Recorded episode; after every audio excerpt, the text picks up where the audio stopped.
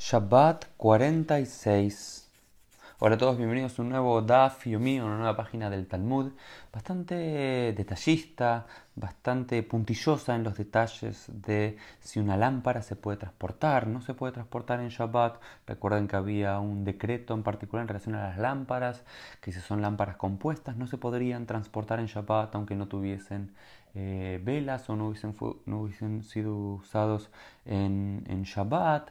Pero hay una discusión así como muy puntillosa que no quiero entrar en, detalles de eso.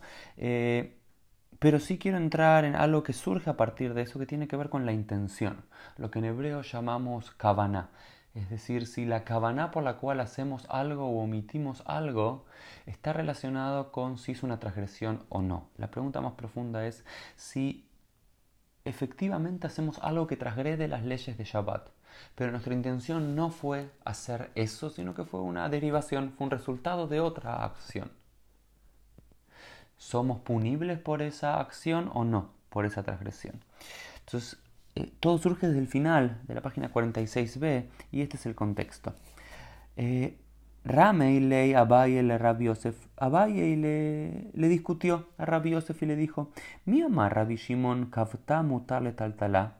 ¿Quién dijo que Rabbi Shimon había dicho que si la vela está apagada, si la menorá, si el candelabro había sido utilizado en Shabbat, pero ya después se apagó? In, ¿quién había dicho que sí se puede eh, transportar una vez que está apagada? Lo lo y que y si no está apagada no.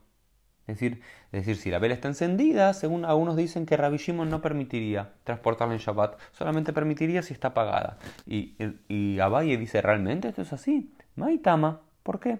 Dilma veade denakit la kavta.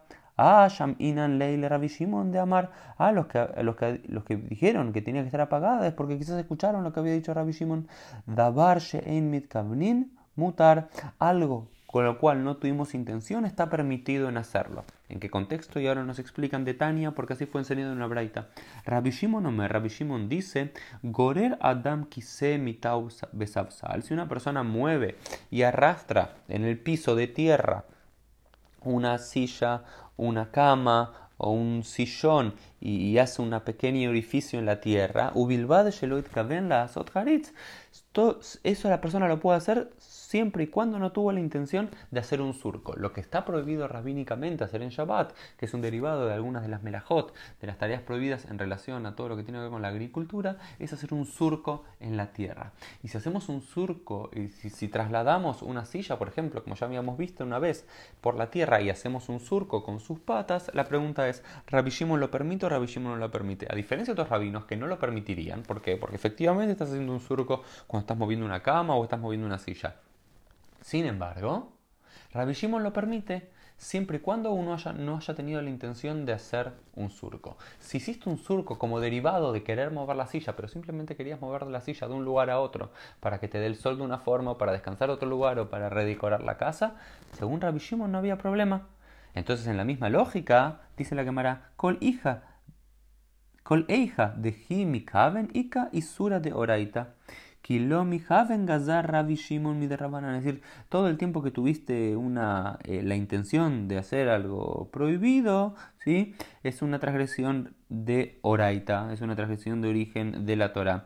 Kilomi Gazar Rabbi Shimon Pero si vos no tuviste la intención de hacerlo, es simplemente como si hubieses hecho una transgresión de origen rabínico. Es decir, si, si estás hablando de una transgresión de origen bíblico y lo haces sin intención, Rabbi Shimon lo cataloga como una transgresión menor, como si solamente estuvieras transgrediendo algo de origen rabínico. Y después dice, Kol Eija de Hime Kaven Ika y Sura de Rabanán, pero si estás hablando de algo que es en sí una transgresión rabínica y no tuviste intención de hacer algo prohibido, Kilomi Kaben Sharei Rabbi Shimon Si en algo que es una prohibición rabínica no tuviste la intención de hacer algo prohibido, está permitido hacerlo Milehatgila desde un comienzo a vinitio. Entonces, como hacer esta haritza, este surco en la tierra con una mesa, con una silla y demás, es solamente una transgresión rabínica, si la podés mover de un lado para el otro y hacer todos los surcos en la tierra, siempre y cuando no hayas tenido la intención de hacer un surco, que simplemente el surco sea un derivado de mover las cosas de un lado para el otro. Y en esta, eh, entonces en esta misma lógica dicen, pero para, ¿realmente Rabbi Shimon hubiese prohibido algo que nos parece muy loco a nosotros hoy en día, mover una, eh, una vela en Shabbat, un candelabro en Shabbat encendido? si vos lo moves, si está encendido, ¿cuál es el único problema que podrías llegar a hacer? Es que se apague la vela por el movimiento, por el viento que se genere. Pero si no tuviste la intención de hacerlo, simplemente querías mover el candelabro de un lugar al otro por el motivo que fuese.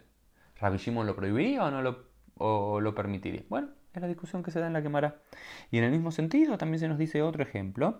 Mohrik Sut, Mohrim Kedarkan. Por ejemplo, si hay, hay vendedores de chatnets, recuerdan esto que ya habíamos visto, este tipo de kilaim, de, mezclar dos productos en la misma ropa de lana y lino. Si hay una persona que es vendedora de un producto que es lana y lino, dicen que esa persona puede ponerse esas prendas de ropa en sí como de costumbre para poder venderlas.